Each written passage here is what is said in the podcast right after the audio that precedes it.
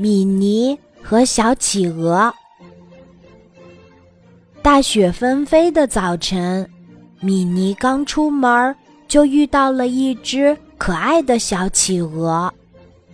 小企鹅的头顶上戴着一顶蓝色的绒线小帽。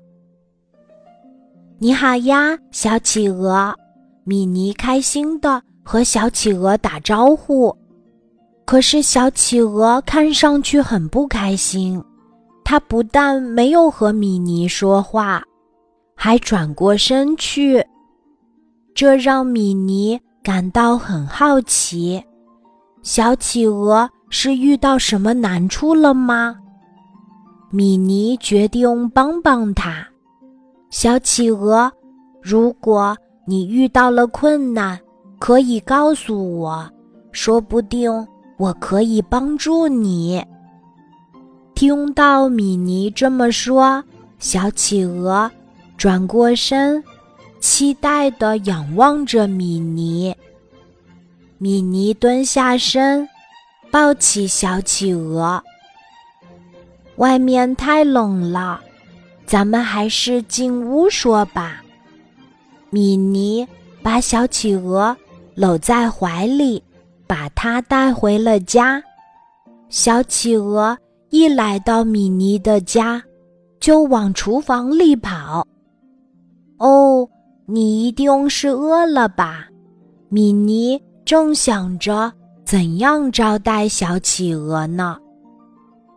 米妮跟着小企鹅来到厨房，却发现小企鹅并不是想找吃的。而是觉得屋里太热了，他想躲进冰箱里凉快凉快。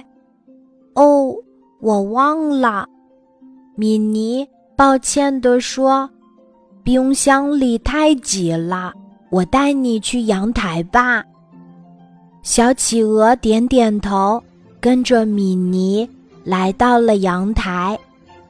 米妮家的阳台很凉快。还可以看到远处的风景。外面大雪纷飞，白茫茫的一片，那是小企鹅最熟悉的画面。米妮捧来一个装满零食的大盒子，热情地招待小企鹅。小企鹅什么都没吃。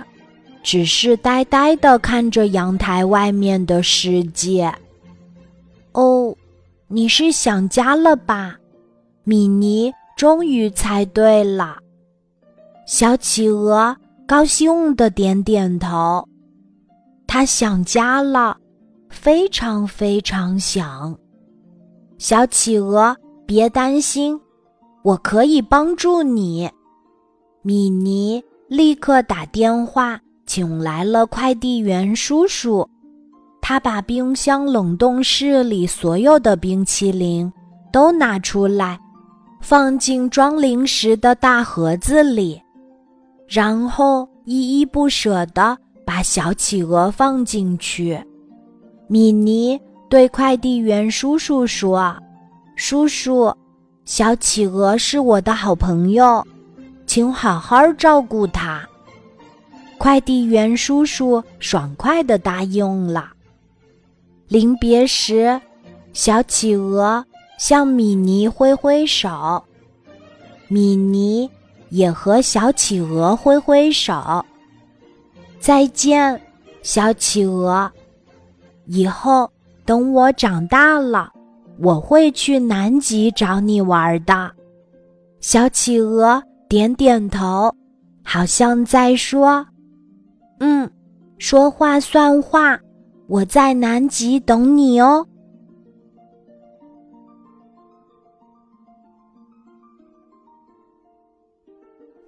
今天的故事就讲到这里，记得在喜马拉雅 APP 搜索“晚安妈妈”，每天晚上八点，我都会在喜马拉雅等你，小宝贝，睡吧，晚安。